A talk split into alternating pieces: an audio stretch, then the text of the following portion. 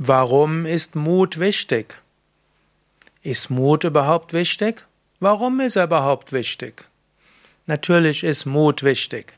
Wenn du etwas tun willst, musst du manchmal Ängste überwinden.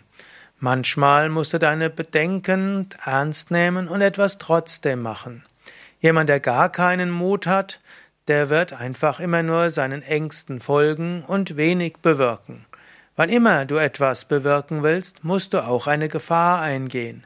Du musst ja nicht leichtsinnig sein, aber es braucht schon einen gewissen Mut, überhaupt etwas zu sagen. Es braucht einen Mut für Zivilcourage.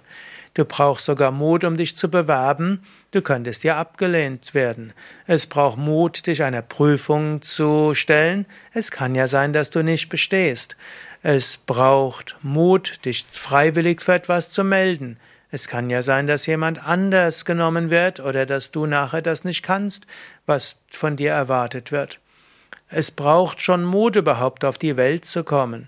Das Baby muss in diese Welt hineinkommen, auch schon mutig. Es braucht Mut, gehen zu lernen. Ein Baby, Kleinkind, stürzt immer wieder.